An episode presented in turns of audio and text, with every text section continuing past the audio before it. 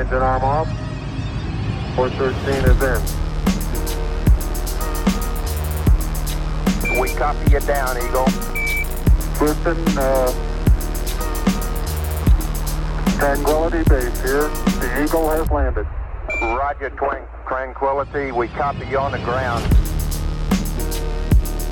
You got a bunch of guys about to turn blue. We're breathing again. Thanks a lot. De la isla del encanto, antiguamente conocido como Fico Fronte, una inspiración para mí, Chente y Drach. Soy NK Profeta y esto es Tenis que dejan huella.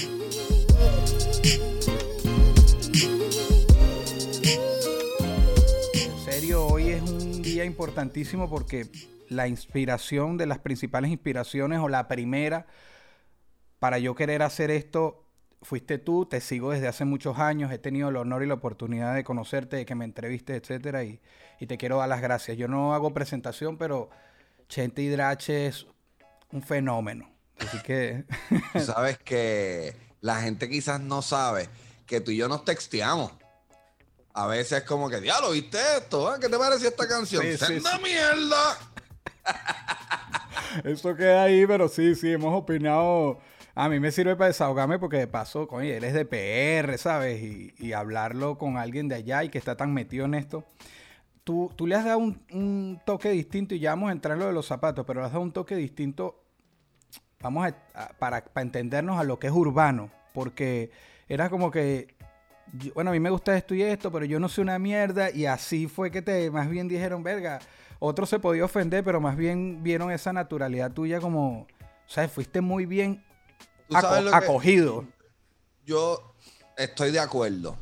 Y pienso que la clave ahí es que yo no sé mucho del género. O sea, yo en mi vida no, no me consideré en mis años de muchachería que yo era reggaetonero o fan del reggaeton. Yo era más hip hopper, yo era DJ, scratch. Y cuando yo era más joven, la, la cultura del hip hop en Puerto Rico no estaba en sincronía con el reggaetón. El reggaetón era una mierda. Y so, yo no, yo, eh, o sea, mientras hay gente que dice, no, que si yo, yo me sabía todas estas canciones, yo salía a perrear estas canciones, yo no me identifico mucho con ese decir. Con eso dicho, pienso que mientras muchos, eh, muchas figuras del género o, muchas comunica o muchos comunicadores piensan que para entrevistar o para hablar de la industria o del género deberías saber mucho a fondo acerca de, los de la letra, de los exponentes, de la cultura. Yo pienso que mi atractivo era no saber. Hay un gran por ciento de la audiencia que decía con hermano, yo no sé mucho. Y este tipo le hace las preguntas que yo le haría porque yo no sé mucho. Y la gran mayoría de las personas no saben mucho. Así que creo que sin querer queriendo fue un ángulo bien poderoso, como que de no ser un súper conocedor fue atractivo. Y también genera más curiosidad en mí a, cuando entrevisto. Vamos a hablar un poquito de zapatos de entrada. Yo, yo he visto programas tuyos, yo te he visto buenos pisos, te he visto con Jordan, si no me equivoco, te he visto con Nike. Me acuerdo una vez hablaste que querías unas que iban a salir de PlayStation, una de Nintendo, no sé si las tuviste. Si yo te pido ahorita. No, las tuve, eran unas Nintendo, creo que eran unas Pumas. Eran de. Sí, sí, porque la de PlayStation fue de unas por Jordan Knight y, Nintendo fue Puma. Ahorita que tienes en los pies, si yo te pido que me muestre, ¿serías capaz de mostrar que. Mira. Cabrón, y están súper sucios. Yo me, te voy a ser bien sincero, la gente no sabe. ¿Cuándo sale esto, NK? Mira, no, no hay fecha todavía. Yo creo que arranca este mes, pero no hay fecha son, eh, tú y yo nos empezamos a comunicar hace como tres o cuatro días para esta entrevista y yo te dije, mira, vamos a hacerla los viernes, yo no trabajo, pero el viernes es Viernes Santo, o sea, hoy es Viernes Santo, vamos a hacerla a las 10 de la mañana.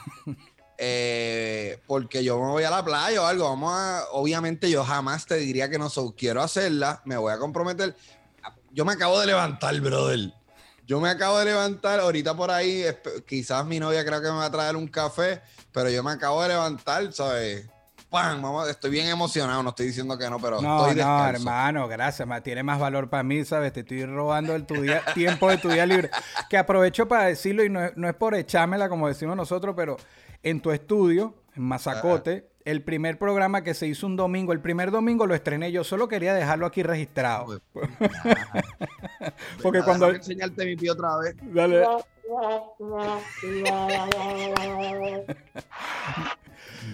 ¿Cómo eres con los zapatos? Que, eh, eh, desde chamo, desde joven. Mira, no, es, no es algo que te robe el sueño. Ayer mismo estaba entrevistando a Chinonino, no sé si lo conoces. Claro, claro.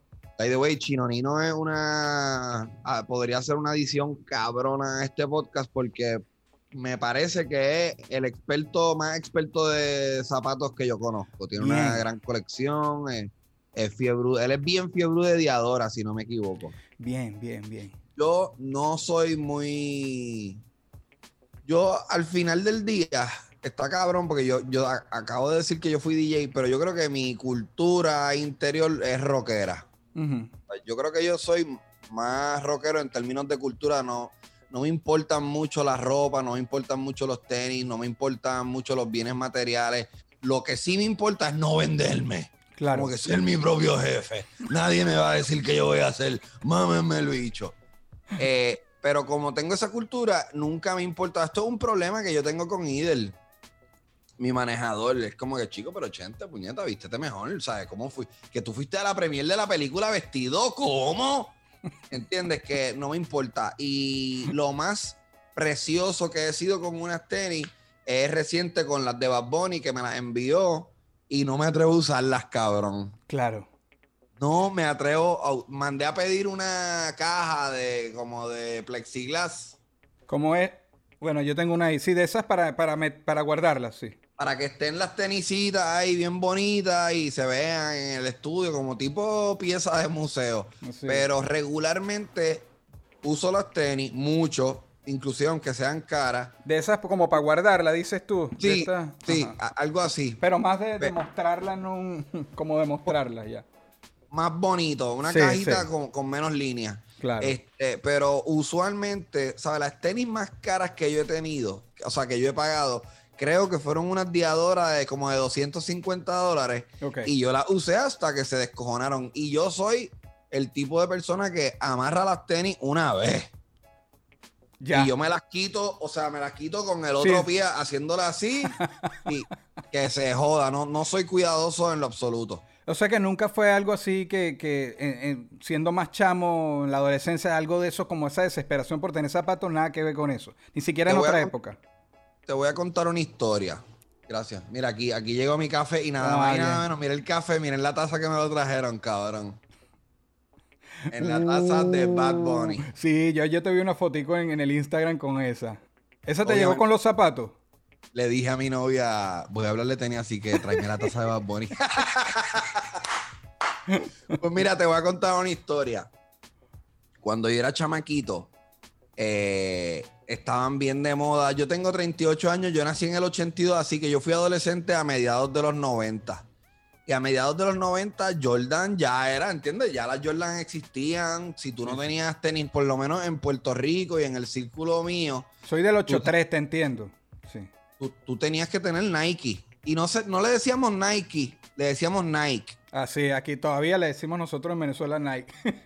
Nike. Nike, yo, yo, a mí todavía me cuesta como, bueno, vamos a decirle Nike, porque ahora todo el mundo le está diciendo Sí, Nike. sí. Y yo siempre he sabido que Nike es el término que, con que es, pero siempre se le dijo Nike. Anyway, pues a mí no me compraban Nike.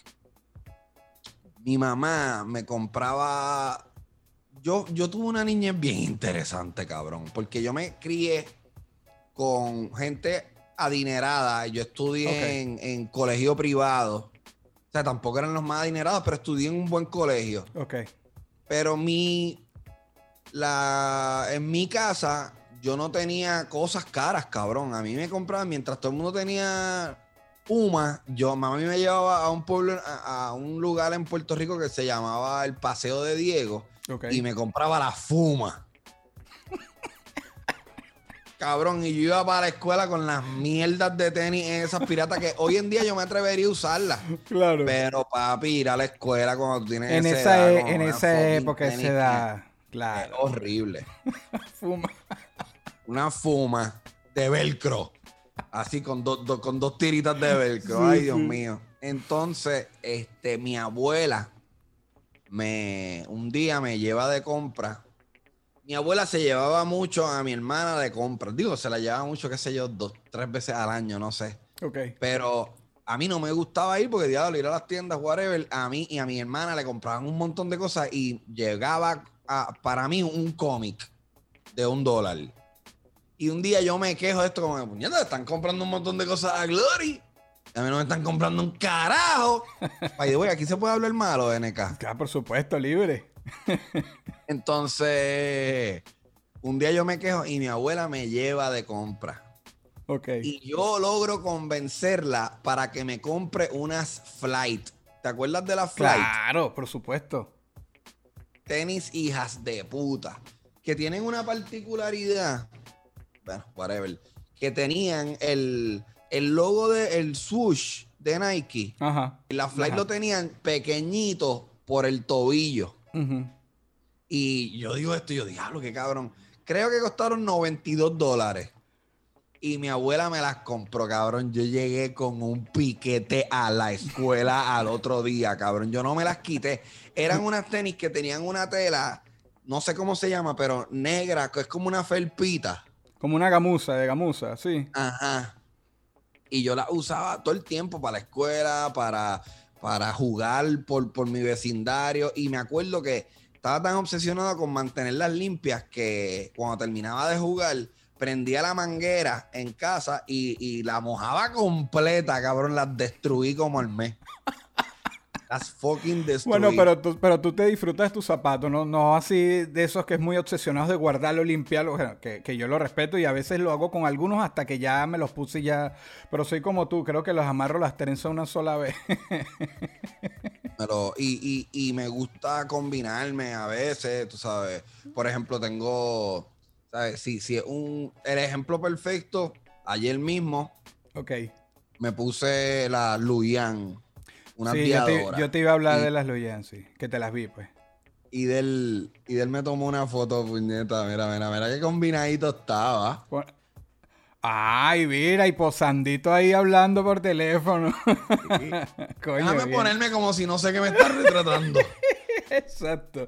Mira, y al- eh, ahí mataste, digamos, te sacaste la espina de la- o las ganas de tener unas, las que te compró tu abuela, pero ¿tuviste algún modelo de la adolescencia que quisiste tener y no pudiste por dinero o porque no tuviste acceso? Nunca, Nunca. tuve Jordan, NK. Ok. Yo creo que mis primeras Jordan las vine a tener hace tres años. Yo en el programa Ma- te he visto algunas, me parece. creo que las primeras Jordan que yo tuve en mi vida fueron para un concierto de Bad Bunny. Wow. Wow, bien. Inclusive por eso de mi abuela, me acuerdo, lo tengo bien vivo en mi mente porque tiene que haber pasado una década antes de yo volver a, a comprarme unas tenis de más de 100, de, de que se acercaran a los 100 dólares. Claro. Mire, y Ficofronte que se ponía en los pies, porque él tenía pinta de, de, de usar Nike Jordan. No era de Nike Jordan. Oh, qué buena pregunta. Yo creo que yo lo que tenía eran como unas Adidas negras. Ok, ok, a esa ok. época. Si yo me compraba tenis, yo, yo usé Vans, yo usé Adidas. Converse tienes que haber usado, Converse. Porque yo te veo y te vería como de Converse. No tuve muchas Converse, fíjate, pero sí sé que tengo, sé que tengo esa pinta conversosa. De estereotipo, pero, Pero- sí. Yo, mi flow era más. Hubo una época que yo corrí BMX Ok. y había un truco de BMX. ¿sabes? Obviamente, si tú tenías una BMX brutal, una bicicleta brutal, tenía los frenos, freno atrás y freno al frente. Yo no tenía el freno al frente y yo quería hacer un truco que se llamaba. Cabrón, qué entrevista más loca. Está bueno esto, NK. Eh, yo quería hacer un truco que se llamaba el tail whip. El tail whip, como tú lo haces, es tú te paras en, en la goma del frente, frenas la goma del frente y te sal, de- desmonta y le das un cantazo a, a todo el cuadro y el cuadro da la vuelta. Ok, las giras, las gi- giras el cuadro, ok. Yo no tenía, digo, nunca me salió, cabrón. La gente Coño, escucha pero ese diablo. y el- Chente corría bien, cabrón. Nunca me salió, pero en Pero el sin el freno de adelante, coño. en el, para intentarlo bien, no tenía freno y tenía que meter el pie Madre mía, pa- entre la goma y el, y el tenedor que aguanta la goma. Y yo me compré unas Adidas, no sé el modelo, pero son las que tenían la parte del frente plástica. ¿Te acuerdas de esas? Y yo, obviamente, me la compré con el- como que dije, uh, estas tenis son perfectas para hacer esto. Para frenar. Y las usé mucho, o sea, como que me la- las convertí como en un estándar en mi vida. Las, las tuve en muchos colores. Vamos a hablar un poquito más de, de tu huella. Yo quisieras hablarte de, de tu stand-up, de Mo- Gente Mo stand el último stand ¿De verdad es el último stand ¿Qué pasa? O sea, Eh, no creo. No creo que el último Eh, fue- stand-up. fue el Ahora mismo estamos en una etapa bien extraña por, por todo esto de la pandemia. Y esto es una conversación bien recurrente entre todos los comediantes, como que de. Pero pues, quiere hacer stand-up porque ahora puede hacerlo virtual. Están empezando a suceder cositas aquí en Puerto Rico. Hay stand-up en parque. Eh, yo he optado por esperar. ok. O sea, no, no- no tengo ningún deseo ahora mismo de hacer stand-up bajo las circunstancias que tenemos. Claro, me puedo dar el lujo de no hacerlo porque estoy bien ocupado y en realidad Claro. trabajo con cojones. Si, si no estuviera grabando 12 podcasts a la semana, pues sí le metería. Lo que pasa es que tú también, por lo menos lo que yo empecé a tropezar de ese último estando, hasta vallas y todo, publicidad, marketing, etcétera, fue en un momento como cumbre de la pandemia, que todavía estamos, pero que fue el. Y sentí que era como una despedida. Pero ya veo que está. está- eh, NK, no sé. ok. Podría ser. Eh, Está como un stand-by no, ahí. No he escrito nada, ¿sabes? Estoy. Podría ser el último stand pero no sabría decirte. Wow, wow. Ok. Un siguiente paso, suponte que no hay más stand-up, sigues con, con el programa, con todas las cosas que tú haces. Un, un siguiente paso que, que veas en tu carrera o vida personal que puedas compartir. Eh, estoy tan divertido, o sea, me estoy divirtiendo tanto haciendo programas. Yo ahora mismo estoy viviendo un momento tan satisfactorio profesionalmente. Eh, Qué bueno. que yo lo que quiero es seguir haciéndolo. De verdad que no tengo ninguna meta, porque obviamente, y yo conozco un poco, ¿verdad? La manera de, en que la audiencia tiende a pensar, y el próximo paso lógico es, pero no vas a hacer cine, no quieres hacer una película, Sí. pero no te gustaría hacer un web series, no te gustaría participar en un sitcom. La verdad es que al momento de hablar yo contigo, NK, no. No tengo como que estoy. Lo que quiero es mejorar en lo que hago, mejorar como comunicador, eh, seguir en el joseo de conseguir grandes entrevistas, me disfruto de eso.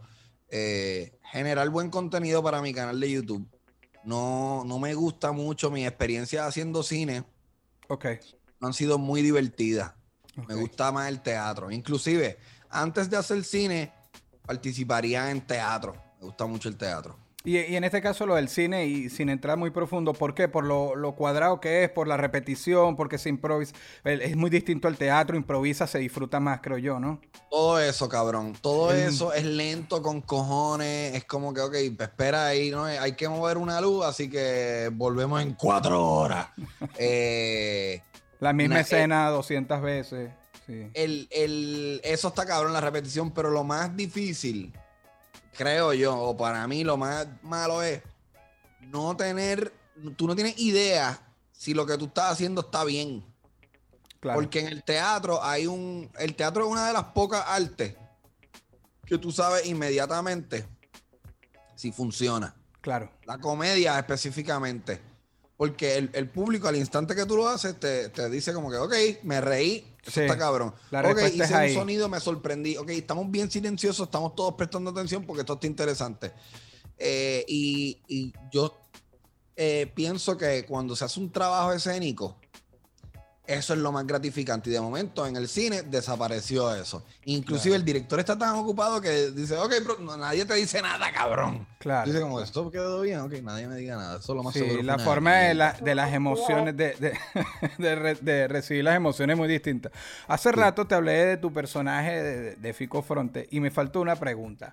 Anuel, cuando andaba en una de las promociones de sus discos, había dicho que, que él te daba la- que le daba la entrevista era Fico. Yo me quedé esperando, te lo juro, que por lo menos tú montaras en Instagram o en YouTube que trajeras a Fico al 2020, 2021, diciéndole que qué pasó ahí, no hubo, no hubo posibilidad.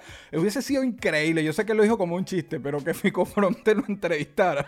Hubo mucha presión, inclusive hubo presión interna en mi grupo, como, pero gente, algo. Yo, No la quisiste forzar. cabrón, al final del día yo creo que también esto es rockero. Esto es como que, ¿sabes qué? No lo voy a hacer. Eso es lo que quiere, pues no lo voy a hacer porque yo no quiero. Y en verdad es lo que, Eh, si era lo que uno esperó, fíjate que me dices que tu grupo te metió presión. Y yo estaba como que, pero bueno, sal, sal Fico.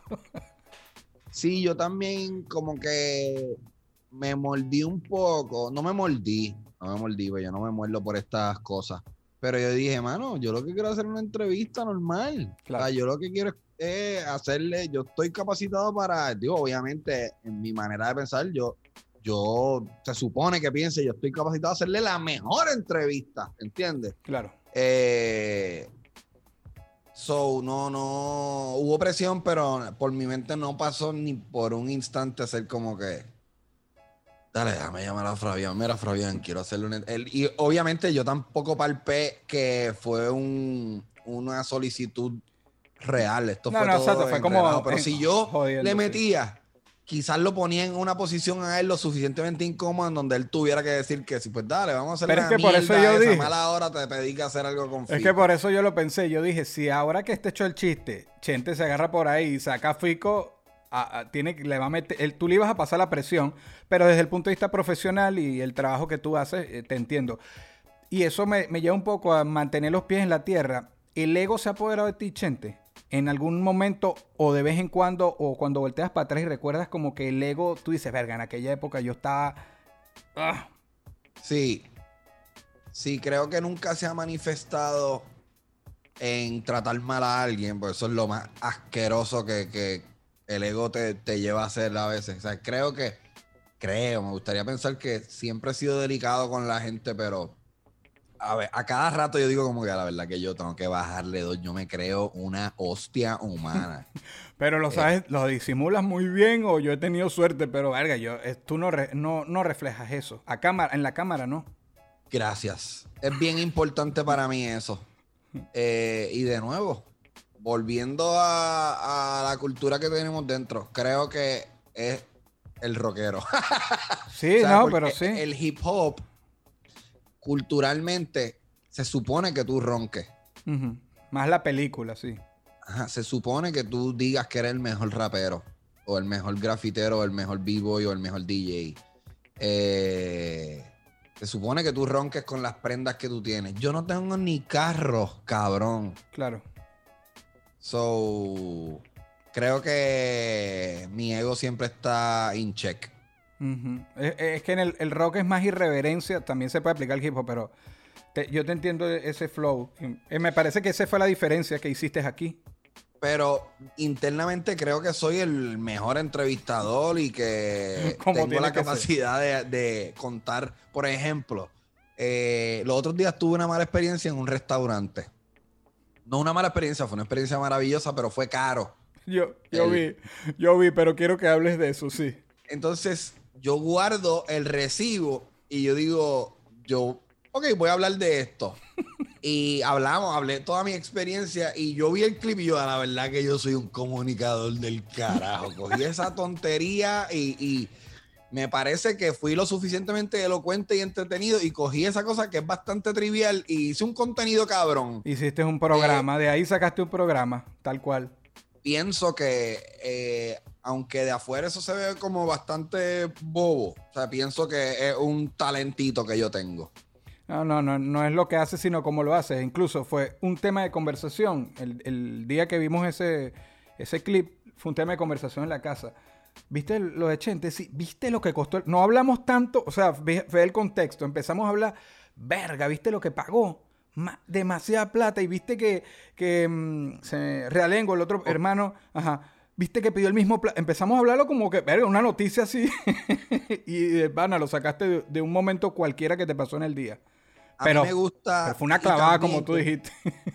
¿Cómo, cómo? fue una clavada, verga. Y, Cabrón, hija de puta. Pero como yo creo que también en esencia estoy ejercitando el músculo de stand-up en el programa, pues no tengo tanto la necesidad de, no, pero tengo que parar, ¿me entiendes? Que estoy, estoy vomitando el- el- el- lo que yo hubiera dicho en un escenario en Claro. el podcast. Y creo que es mejor para mi audiencia, porque si yo estuviera haciendo stand-up y hubiese dicho ese cuento en un escenario, lo, lo hubiese guardado. Claro. Lo hubiese guardado como para seguir puliéndolo en el escenario para hacer un show grande dentro de un año, ¿entiendes? Claro. Acá, un unboxing de Chente, sacar de ti un talento, una cualidad, una habilidad, algo que te destaque, que tú pudieras sacar de ti, entregárselo a un familiar, a un amigo, a un fanático. ¿Qué, qué crees tú que, que podrías entregar de ti, sacar de ti, entregárselo a alguien? Una cual- no, no me vayas a decir algo malo, sino algo que te destaque. Creo que soy un buen vendedor. Ok. Creo que tengo una capacidad buena para vender. El, do- Eh, el don de la palabra, sí. Sí, creo que mi papá fue un gran vendedor. Papi trabajó en la bolsa. Y en mi casa, desde chamaquito, se me enseñó como que. O sea, yo, hay una frase que mi papá dice que. que ah, yo la conozco desde chamaquito y es que para to- todo. Para generar un dólar, alguien tiene que vender un dólar. Wow. ¿sabes? Todo se vende, hasta el doctor está vendiendo. Eh, y algo que yo siempre tuve dentro. Y cuando mi, mi primer, mi primera asomadita en el negocio del espectáculo fue como DJ. Y en el joseo de aprender a DJokear, la parte del aspecto técnico, pues es importante, pero lo más que yo aprendí y los skills que, que más importantes fueron para mí eh, y todavía lo son, fue en el joseo de repartir flyers y convencer a la gente que vayan a mi party. Claro. Y creo que desarrollé unos skills buenos de convencimiento y de venta. So, creo que eso es algo escondido que yo tengo que podría ser un, ta- sí, provechoso. un tremendo talento. El lugar que más te ha marcado que hayas pisado. Tú has viajado bastante, pero que te llegue así que mira, este lugar. Wow, qué buena pregunta, mamabicho. ¿Cuál es el tuyo? Si se puede saber. PR, Vico, sí. De verdad, ok, Sí. déjame pensar. El lugar que yo hay. Wow, cabrón, qué bonito. Gracias. Eh, el lugar, wow, es que no quiero pensarlo, cabrón. No, no quiero, ¿sabes? Voy a tratar de responder cabronamente. Porque, y voy a pensar en, en voz alta. Por un lado está Nueva York. A mí me imagino que has visitado la ciudad, ¿verdad? Sí, sí. Es una ciudad que cada vez que la visito sueño con algún día vivir allí. Eh, me encanta, inclusive mucha gente diría, wow, Nueva York no va a ser lo mismo ahora después de la pandemia, se ha jodido, la, mucha gente está huyendo, las economías de los edificios se están jodiendo porque eh, la pandemia nos obligó a descubrir que podemos trabajar desde las casas, o va a cambiar mucho la ciudad. Con todo eso, yo estoy diciendo, ah, quizás bajo las bienes raíces, quizás pueda alquilar algo. Una oportunidad, pero claro. So, Nueva York es una ciudad que siempre que visito digo, wow, este, aquí, aquí podría ser. Pero de joven visité España Ok. y la visité en un punto dado en mi juventud. Cabrón, esto es un mega podcast, mamá bicho. en un punto dado de mi juventud, mi mamá me bota de mi casa. Wow. Y digo, me bota, pero me voy a casa de mi papá. No es que me votó y estoy en la calle. Ok, ok. Yo, yo siempre, una vez mis papás se divorcian, yo me fui full time a casa de mi mamá. Y fui bien rebelde, fui un joven bien rebelde y tuve problemas de droga, pero drogas light, ¿sabes? Marihuana, alcohol. Y mi mamá en un día de buena primera se harta de mi mierda y me bota a casa de mi papá. Mi papá se está casando, cabrón. Y tiene que, se está casando y tiene que bregar con el nene. Y se casa y su, su luna de miel es en España, cabrón, y me tiene que llevar a España, cabrón. Mira qué maletín yo fui. Me lleva a España y obviamente papi está recién casado. Claro. Y me daba, me daba, para esta época el euro no existía. Me, me daba par de pesetas chente, vete por ahí a joder. Claro. El primer día en España, NK. El fucking primer día en NK, en, en España. Yo encuentro la plaza del Parque del Retiro. Yo le contesto a Zetangana los otros días. Yo estoy caminando por el Parque del Retiro y, se me, y estoy en búsqueda de droga, cabrón. Claramente estoy sentado así, como que esto algo puede pasar. Tengo un beanie que yo tenía que decía New York, estoy bastante disfrazado de hip hopper. Y llega un, un tipo y me dice: Oye, ¿quieres? Y yo, ¿qué? ¿Quiero qué? Un poquito de cachis. Y me vendió un como una bala, algo como, como, como algo así. Ok.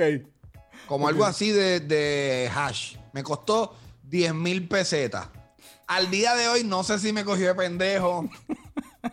Esto fue para ubicar a la gente. Si alguien quiere hacer el ejercicio matemática, 10 mil pesetas en el 2000. Porque esto fue, yo creo que yo pasé Y2K allí. 10 mil pesetas en el, en el 2000. Yo lo, voy a, yo lo voy a poner aquí como un dato escrito para ver cuánto fue. Pues nada, consigo hash. Yo nunca había fumado hash. Hash era algo que no se conseguía en Puerto Rico. En Puerto Rico era la hierba. Pues yo me voy esa noche. Yo estoy solo, cabrón, en España. Me voy esa noche a Lavapiés y jangué y me hice amigo, por supuesto, de unos grafiteros hijos de puta, unos verdaderos títeres, unos fucking maleantes. Y estuve jangueando y, y fue una de las mejores semanas de mi vida. Está cabrón que lo asocié con droga, pero Sí, pero eh, yo pienso que esto te marcó más que Nueva York. eh, que no- o sea, la pisada de Nueva York yo te entiendo porque todavía está latente ahí. Pero lo otro fue como una experiencia de vida ahí, tú solo Entonces- en otro país. El choque cultural de eh, ver una mega ciudad, por lo menos yo siendo un, un muchacho del Caribe, de una isla pequeña, Nueva York es una ciudad metropolitana bien grande, pero Madrid también, cabrón. Sí, y es espectacular Madrid, sí. Madrid es hijo de puta y de momento estar allí, conocer gente, fumar hierba, eh, estar solo en una gran ciudad, la comida, cabrón. El idioma, el idioma la- influye muchísimo, en serio. cabrón, hijo de puta. So, creo que, que igual que respuesta más larga. No, Creo no, pero que buenísima. Madrid, eh, España es cabrón y, y me gustaría volverlo a visitar.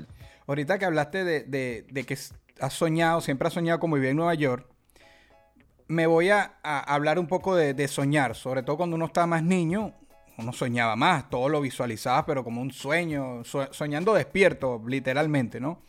Hay un estudio, y ya yo he dicho que no me recuerdo la fuente, pero que dice que las personas inmaduras son más felices y viven más. Este, yo, yo estoy ahí, aunque soy un poco amargado, pero estoy ahí. Tú todavía sueñas así como niño, porque tú sabes que cuando crece las responsabilidades, eh, la vida cambia, ya cuando dependes de ti, todo. Crecer yo digo Sí. que es un poco una estafa, pero bueno, ya cuando estás ahí, todavía queda algo de ese chente que soñaba, que se imaginaba. Sí, pero yo creo que, y en, en tu caso y en el mío es lo mismo, o sea, le atribuyo la inmadurez a que nos dedicamos a ser creativos, ¿sabes?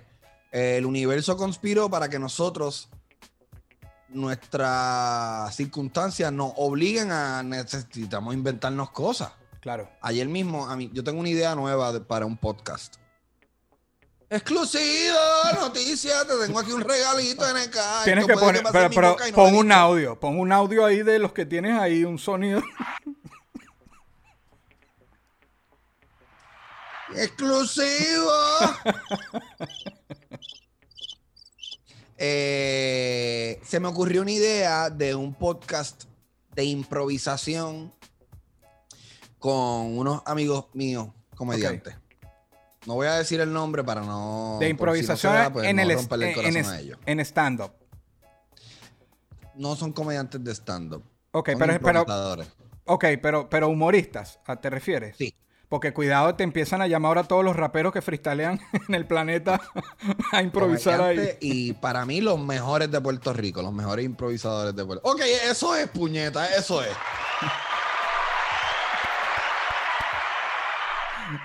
Eh, tengo esta idea y se me ocurren unos conceptos. Y ayer mismo yo estaba en el carro con mi novia riéndome solo. Ok. Como de, ah, podemos hacer esto, podemos hacer lo otro. Y está cabrón que yo tengo casi 40 años y estoy riéndome de algo que no ha pasado. O sea, algo que quizás no pase, algo que, eh, by the way, mis, mis compañeros esos no saben que yo tengo esto en la mente. Esto yo no se lo he pichado a ellos. Claro. Y, y yo pensé como que, wow, cabrón, qué bonito que yo puedo, yo estoy gozando con, con esto, ¿entiendes? Y yo tengo muchos amigos que estudiaron conmigo y, tengo muchos amigos que se fueron por la ruta más tradicional y, algunos hacen más dinero que yo. Y yo no envidio sus trabajos en lo absoluto, pero, ¿sabes? Consistentemente, y yo le atribuyo a esto el hecho de que yo empecé a vivir de lo que yo quiero tarde en la vida. tuve muchos trabajos tradicionales, tuve muchos trabajos que odié, tuve muchos jefes que odiaba, tuve jefes que me gritaron, eh, a veces llegaba a mi trabajo bien triste, no me quería bajar del carro. Yo creo que todo eso añade a yo agradecerle todos los días a Dios como que, ay, gracias que estoy aquí, ¿entiendes? Pero le atribuyo la inmadurez a nuestro tipo de trabajo. Y, además que en el mundo también todo está puesto de una forma, eh, sin sonar muy hippie, el sistema todo funciona de una manera que, ¿por qué, se diría inmadurez a seguir... Eh, llevando el estilo de vida que llevamos, ¿me entiendes? Ya porque se le puso esa etiqueta, pero más bien podría ser algo que nos destaca, los que más bien no hemos caído como ovejas a seguir un camino y no está mal el que lo elija, pues el que siguió el camino tradicional como tú dijiste. Trabajo es trabajo, trabajo eh, eh, y además eh, lo tradicional no tiene por qué estar mal, pero más bien podríamos ser destacados en un mundo que va de un lado y nosotros elegimos otro camino. A mí, a mí me parece brutal. Este, mm, ¿te ves teniendo hijos, Chente? Al momento no. Ok. Al momento no me encantan los hijos. No sé si sabes que Idel es papá. Sí, recién. Y, Dios bendiga a su bebé. Sí. Está chulísimo. Ayer estuvo, ayer lo llevó a un rato al estudio. estamos todos un Hizo una sesión de así, mirando el bebé. una sesión de fotos. La sesión de fotos que tiene el bebé así cargado es espectacular. Sí, el bebé está chulísimo. Eh, yo voy a decir algo bien cruel. Los bebés, en mí inmadura y estúpida opinión son como los botes. Ok. Yo, si un amigo mío, yo, yo no quiero nunca tener un bote. Pero, coño, qué chévere tener amigos con botes para montarme en ellos y divertírmelo y gozármelo. Pues los niños, yo me quiero, ese nene de Idel, yo me lo voy a gozar full y, o sea, yo me, Idel es mi hermano, so, ese nene, yo soy el tío de Maximus. Claro, claro. Pero al momento, es más, te voy a decir más.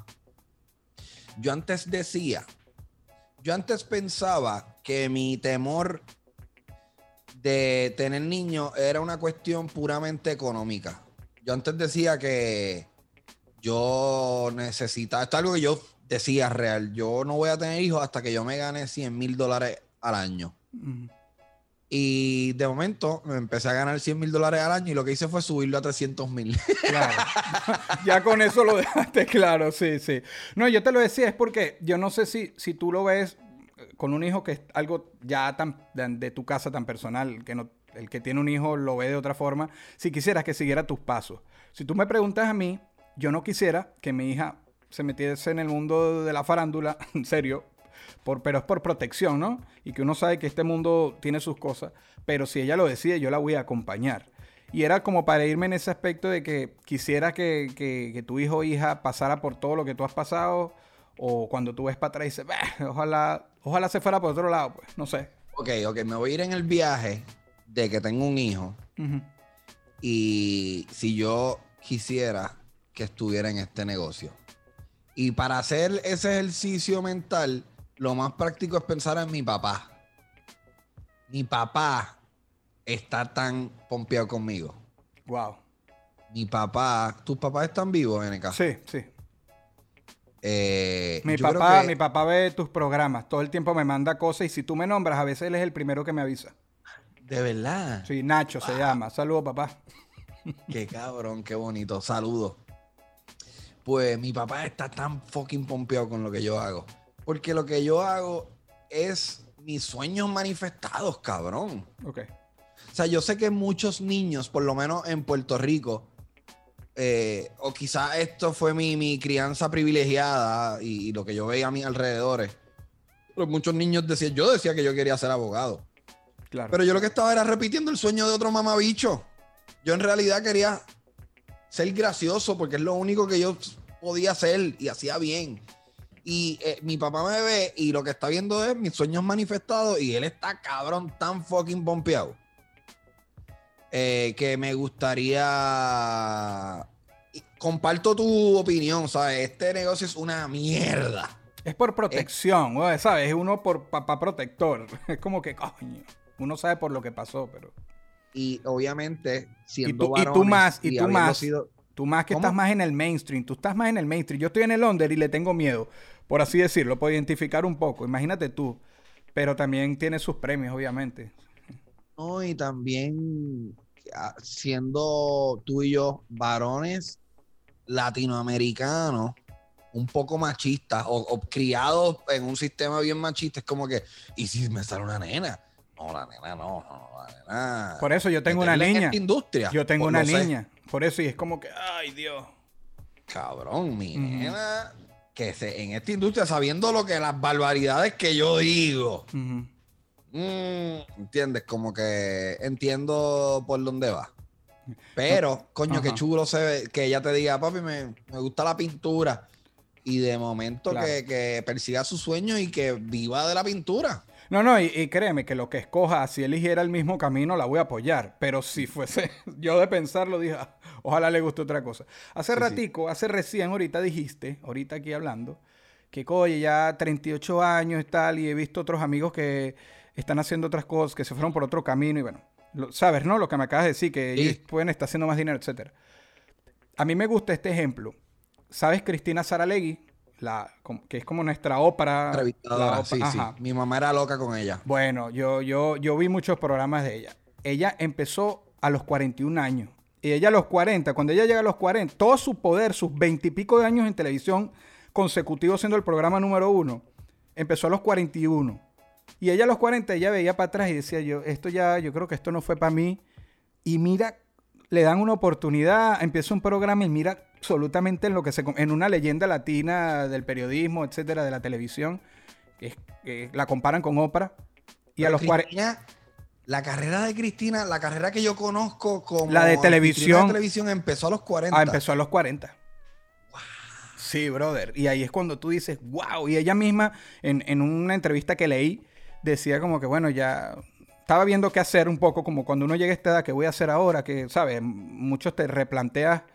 Y ella apenas no sabía que ya iba más bien a comenzar. Ella no había comenzado. Sus primeros 40 años la prepararon para lo que le venía.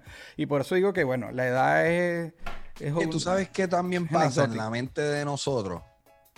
Siempre en tu mente tú estás tarde. Porque tú, en, en tu, en el, viviendo el presente, tú dices, pero hoy es el último día de toda la vida que yo he vivido, porque Claro. estás viviendo hoy. Y lo único que hay en tu mente es los años que hay atrás. Y, y es bien fácil caer en esa trampa de estoy tarde. Pero ese ejemplo, no sabía eso. Y tú sabes Sí. que hay ejemplos de pintores también. Yo creo que Vincent Van Gogh empieza a pintar a los 28 años. Digo, es un mal ejemplo porque él, él murió pobre.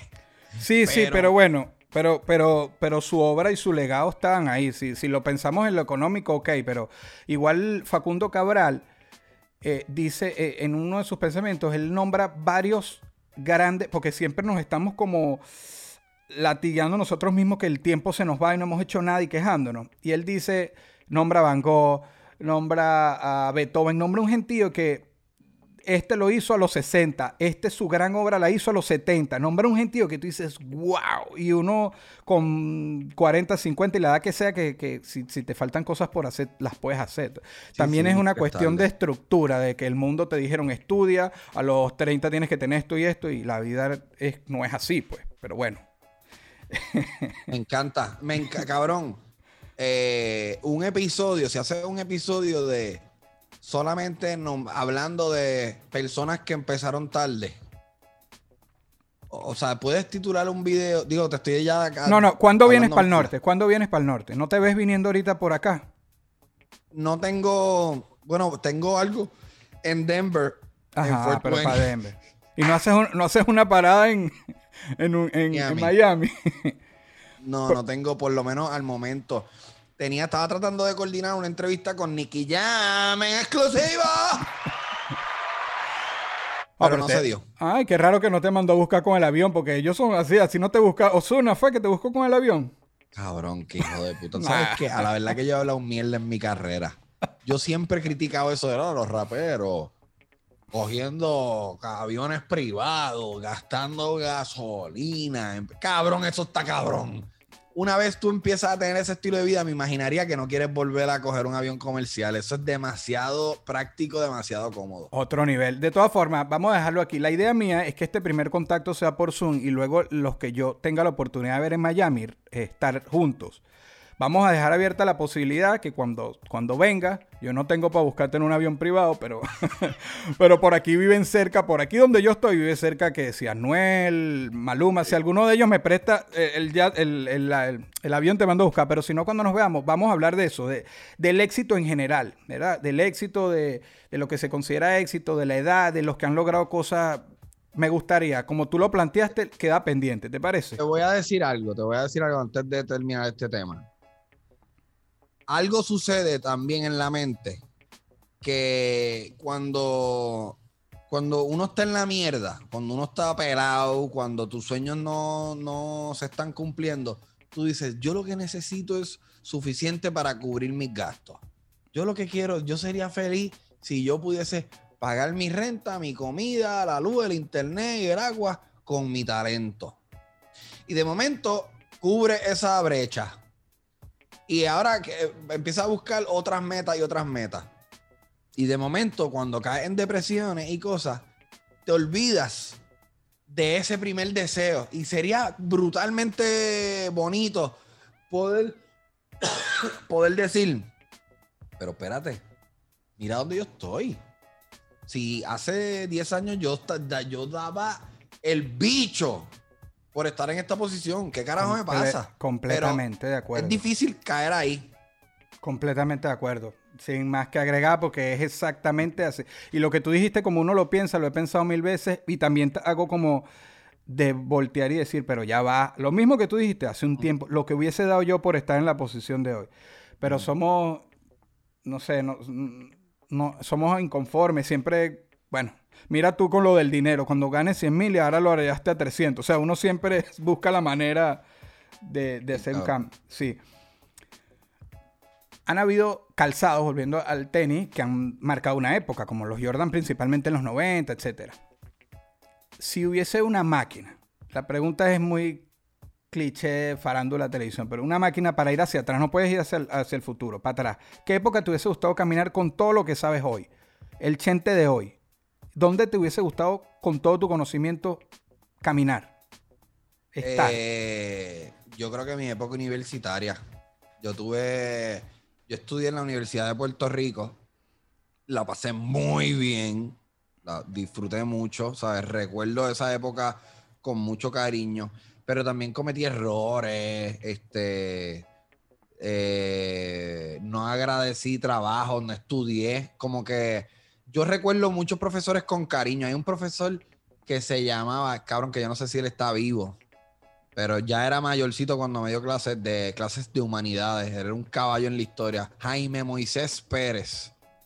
Y ah, la clase de él yo me la disfrutaba, pero la gran mayoría de las otras clases, como que, eh, una mierda, la, perdí el tiempo. Eh, empecé una maestría que, para serte honesto, no debía haber empezado. No solamente perdí el tiempo, sino que lo hice por mi papá y cogí un préstamo estudiantil que me agobió la vida por varios años más. So, yo te diría que con el conocimiento que, que tengo ahora, me hubiese sido un caballo en la universidad, lo hubie- hubiese disfrutado más, hubiese... Hubo una relación en la que yo estuve que, que lo que hice fue perder el tiempo. Tuve ahí Ok. tres años de mi vida que los desperdicié, hubiese cortado ahí, como que esto no es bueno para mí. Haría muchas cosas distintas, obviamente. Sí. Sí. Sí, sí, sí. Has Mucho. nombrado, has nombrado bastante a tu papá. Me, me encanta cuando en estos días lo invitaste. Yo no sé si lo has invitado varias veces, pero en estos días que le nombraste a algunos reggaeton- reggaetoneros y eso, que qué opinaba. No, no sé quiénes son ni me interesa. debería, solo digo que deberías invitarlo más. Mi hermano es demasiado fan de tu papá. Eres un hijo de puta, papi. Porque es que habla, habla lo que es. Él va puntual, pan y chao. Y ya. Sí. Hay, una, hay un momento, él me ha hablado de esto. Él me ha dicho que hay un momento en tu vida, Ok. cuando tú cruzas, me imagino, los 65 años, que poco te importa. Y las cosas te importan tan poco que sabes economizar palabras, ¿sabes? Es como, no, no me importa. Esto, tú identificas que algo no te importa y lo dejas saber para ahorrarte el tiempo porque te queda poco tiempo en la vida. No vas a perder tu tiempo hablando de algo que no te importa. Un top 5 chente humoristas. Me gustaría en habla hispana. Eh, Tu- tu top, los favoritos tuyos, mi ¿tienes? influencia es más norteamericana, te diría. Entonces, bueno, vámonos. Si no tienes un 5 para nombrar latinos, nómbrame cinco, los 5 que te, que te gustaron más a ti, gringos, entonces. te diría, voy a tratar de... Hay una influencia boricua Ok. bien importante que se llama Luis Raúl. Que mi podcast, una de las cosas que hizo que yo empezara mi podcast fue la muerte de él. wow. Porque él muere, eh, creo que en enero. Deja ver.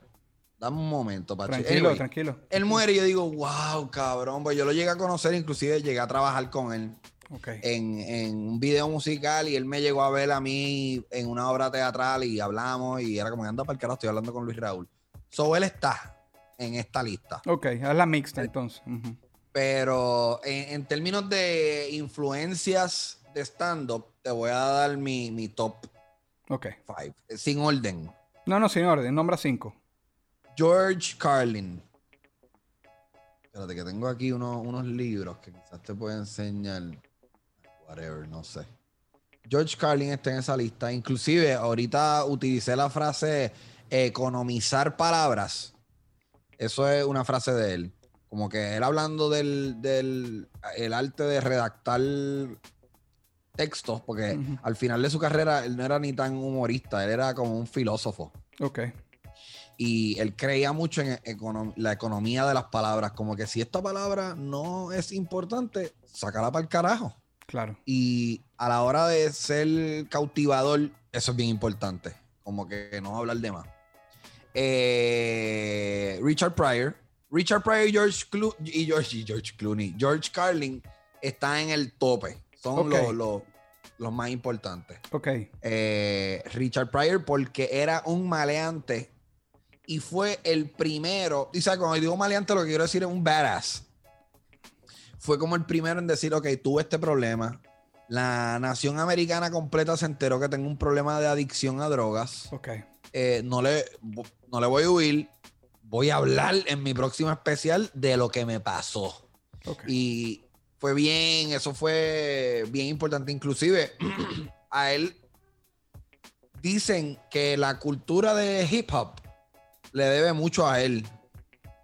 Como que la utiliza, ¿sabes? Es un tipo bien importante. Eh, Dave Chappelle, para mí, el GOAT, Ok. Eh, Esperaba. Chapel. Esperaba Chapel. ¿Lo has visto?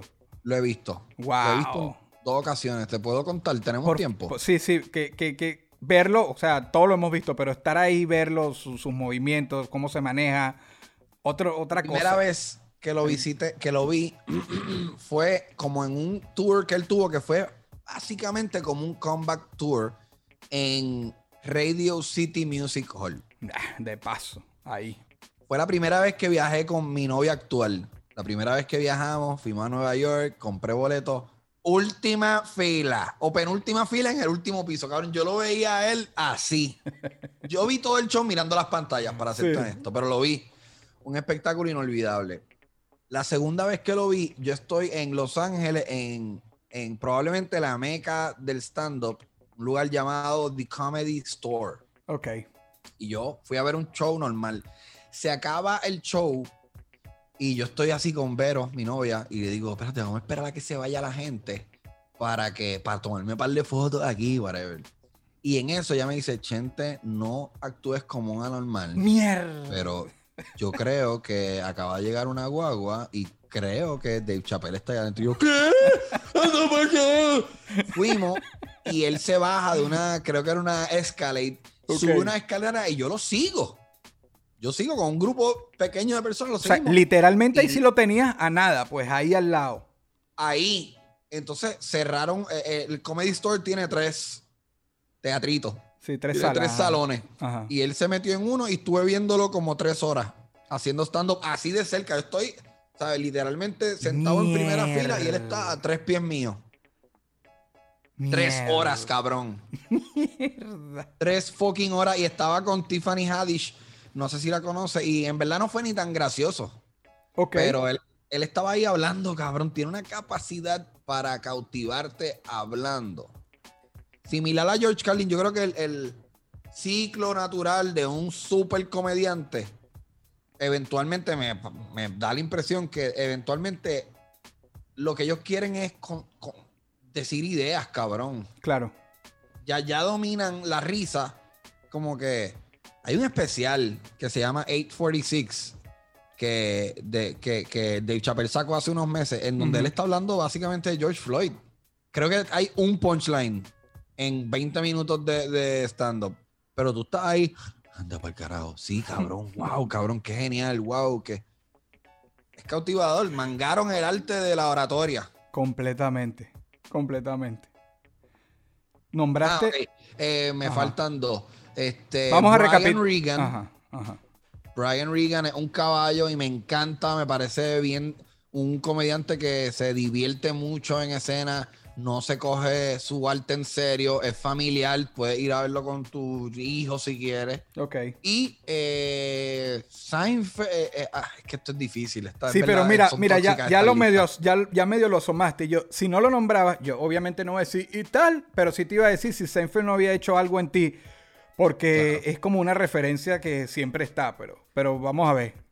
Seinfeld, ese te diría el último, pero en verdad estas listas son tóxicas. Mañana me preguntas y te digo otros cinco. sí, sí. No quisieras estar en los zapatos de. ¿De quién no quisieras estar en los zapatos? No te quiero meter en que no queremos polémica, pero De una superestrella como Osuna, Anuel o Bad Bunny. la vida que, con lo que tienen que lidiar, ¿cierto? Pienso que para el público en general ve- ven a esas figuras y, y da la impresión que tienen unas vidas bien envidiables. Y la verdad es que, eh, en mi opinión, es una presión demasiado intensa, una fama demasiado grande, te priva de un montón de cosas cotidianas que disfrutamos y no sabemos que son importantes. O sea, Yankee tuvo que cerrar Plaza Las Américas para, para ir de shopping, cabrón. Eso está cabrón. Claro. Eh, so, no me gustaría estar en los zapatos de unas figuras que la gran mayoría de las personas en el mundo quisieran estar en esos zapatos o, di- o dicen que quisieran estar en esos zapatos. Claro, porque, porque no lo conoce. Y por un día tienes 24 horas para estar en los zapatos de alguien. ¿Quién sería y por qué? Zapatos de alguien. Por un día. Quisiera estar en los zapatos de NK para entrevistarme a mí. Por favor. No sé, déjame pensar. y un por qué, ¿sabes? Dame un momento. exacto, Tranquilo. Está bueno. Me gustaría estar en los zapatos de. Mano, ¿tú sabes qué? Y, y by the way, similar al top 5, esto es una pregunta que podría responderte de otra manera mañana. Pero hace unos meses yo vi la serie The Sopranos. ¿La conoces? Claro, claro. Eh, y yo no me considero actor, pero yo pienso que esos actores, lo- los actores que hacen de, de lo- los amigos de Tony Soprano, se ve que la están pasando tan bien interpretando esos papeles. Me hubiera gustado estar en algún papel de, el Silvio o, o Polly. Me hu- hubiese gustado ser uno de ellos y interpretar uno de esos papeles. O sea, yo pienso que esa gente la pasó cabrón actuando en esa serie. Muchas gracias. ¡Suave, gorilla!